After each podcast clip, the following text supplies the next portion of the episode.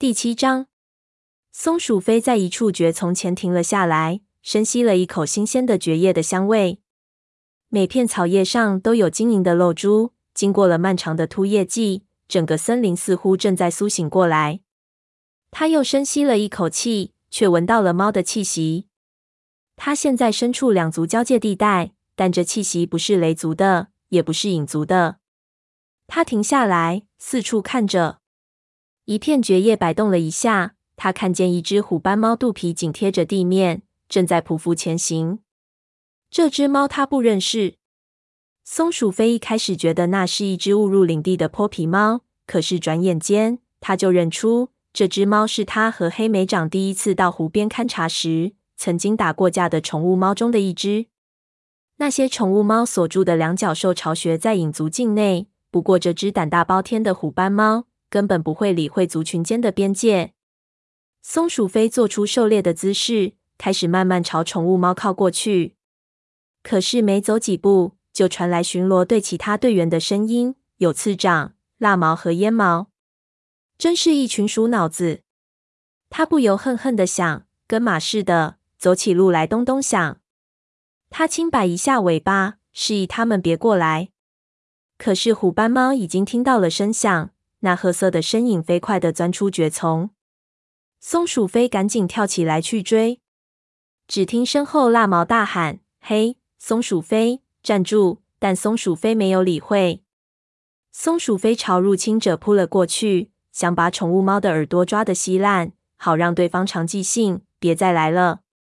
可是宠物猫动作更快，转眼便消失在一片浓密的树丛中。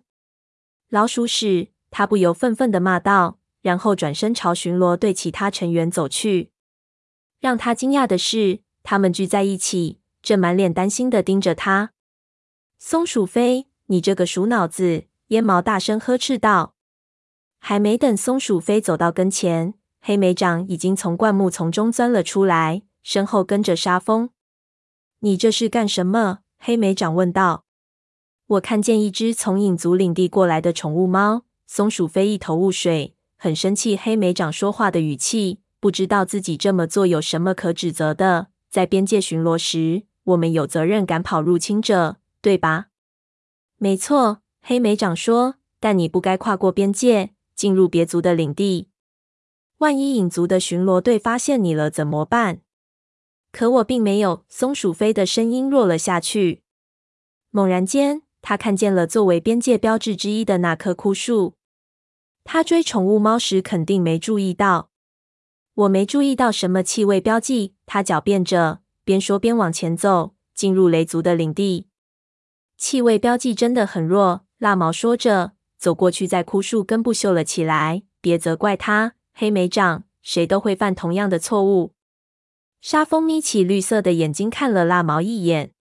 松鼠飞自己可以解释，他说道。他通常很少有无话可说的时候。松鼠飞感激的朝蜡毛眨了眨眼睛。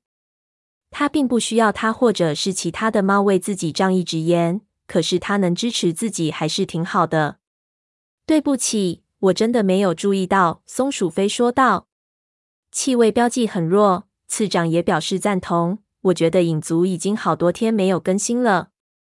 他们出什么事了吗？”沙风不由得问道。“影族通常是最在意边界的。”松鼠飞耸耸肩说：“要是他们不愿费劲设置标记，不小心穿越边界，那可就怪不了我了。”我知道你说的有道理，黑莓长叹了一口气。可是为了雷族，下次一定要小心些。他会的。蜡毛再次为松鼠飞挺身而出，并没有注意到他愤怒的眼神。松鼠飞看到沙风表情惊讶，心里更是来气，好像母亲难以相信他竟然要仰仗蜡毛的保护。不管怎么说，黑莓长，这只不识趣的淡灰色公猫接着说道。还轮不到你来告诉他去做什么。任何猫都可以说。黑莓长反驳道，脖子上的毛开始竖立起来。难道你想招惹影族吗？蜡毛亮出爪子，这不是关键。别吵了，松鼠飞大声说道。我可不想。够了。沙风走上前来，对着三只吵架的猫说道：“趁着影族还没有看到我们，大家还是都回营地吧。”说完，他朝着营地的方向走去，烟毛和次长紧随其后。可是黑莓长和蜡毛没有动，互相愤怒的瞪着对方。松鼠飞简直要被他们两个气疯了。你先走，他没好气的对蜡毛说道。蜡毛吓了一跳。哦，好吧，我回营的等你。他困惑地甩了一下尾巴，追赶其他的猫去了。你不能因为他想要保护你而责怪他。黑莓长的话很有道理，但却带着尖酸的语气，就好像是想起曾经的旅途中，他也曾想保护他，而他却总是冲他发脾气。至少我知道有一只我可以用生命去信赖的猫。松鼠飞没好气地说。黑莓长的眼睛睁得大大的。松鼠飞，只有一只吗？是的，他生气的说道。他感觉现在与他相隔遥远，根本记不起他曾经也满含温情的看过他。至少蜡毛不会一直去见别族的猫，去见一只不可信赖的猫。他又补充了一句。黑莓长眼中的伤感不见了，取而代之的是愤怒的神情。这就是你想要的，对吧？一位整天跟在你的身后，为你扫除一切障碍的忠诚武士，是吗？我过去可从来没想到你是这样的。我把你想象的太好了。随便你怎么想。黑莓长的嘴唇往后一缩，就想咆哮，但还没等他张嘴，松鼠飞身后的灌木丛中传来沙沙的声响。松鼠飞转过头，发现是蜡毛。你要干什么？松鼠飞咆哮了一声。蜡毛不知所措地说道：“对不起。”我不知道你为什么没有赶上来，所以回来看看你有没有事。松鼠飞叹了一口气，脖子上支起来的毛又平顺下来。蜡毛一定得明白，它是可以保护自己的，但至少蜡毛是坦率的，心里想什么就说什么，而且没有谁会怀疑他对族群的忠诚。如果说黑莓长是被森林里的树木遮蔽的深潭，那么蜡毛则是在阳光下闪闪发光的湖泊。松鼠飞突然感觉很想看到太阳。我很好，说着，他用鼻子轻轻碰了碰蜡毛的鼻子。我们走吧。他离开边界，在蜡毛的陪伴下走了。但是他却能感觉到黑莓长琥珀色的眼睛一直在盯着他，直到他走进灌木丛，他再也无法看见他为止。等松鼠飞回到营地时，石头山谷里已经热闹起来。云尾和亮星刚从武士巢穴里钻出来，他们的女儿白爪正从空地跑过来找他们，嘴里大声叫嚷着。长老们已经在高石台下坐定。火星从巢穴里出来，正顺着石头小路走下来。怎么回事？看到越来越多的武士聚拢过来，松鼠飞不由得问道。火星刚刚召集开会，叶池在他身后说。松鼠飞见他情绪低落。似乎还没有从炭毛的严厉批评中缓过神来，因为叶池在河族过了一夜。小白樺要晋升学徒了，叶池说道。太好了，松鼠飞高兴的轻轻一跳。这个时候，他才注意到香微云正在育婴室门口起劲地整理着小白樺的皮毛。这只小幼崽兴奋的一个劲儿地扭着身子。陈毛坐在近旁，自豪的双眼闪光。这是我们在新家的第一位新学徒，谁会是他的老师呢？陈毛轻声说道。我也不知道。叶池说着，心情似乎好了一些。他往空地里四下张望着，似乎想猜出哪位武士会成为小白樺的老师。松鼠飞和辣毛挤进猫群，大家形成半圆，围着火星。松鼠飞很想当小白樺的老师。但他知道自己当武士的时间不长，根本不可能被选上，因为有很多经验丰富的猫都还没有学徒。还有跟着火星从巢穴里出来的沙蜂，在经过松鼠飞的身边时，狠狠地瞪了他一眼，才在绝毛身边坐下。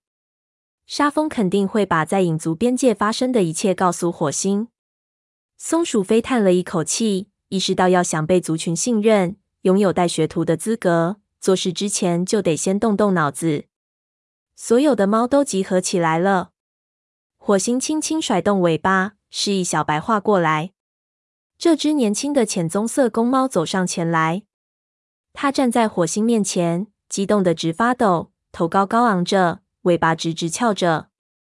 它的皮毛在阳光下泛着光，眼睛闪闪发亮。松鼠飞的心中涌出一股赞美之情。小白樺同窝生的小叶松和小冬青，在两脚兽摧毁旧森林时都饿死了。小白樺也失去了家园，但它却显示出了年轻猫的巨大勇气。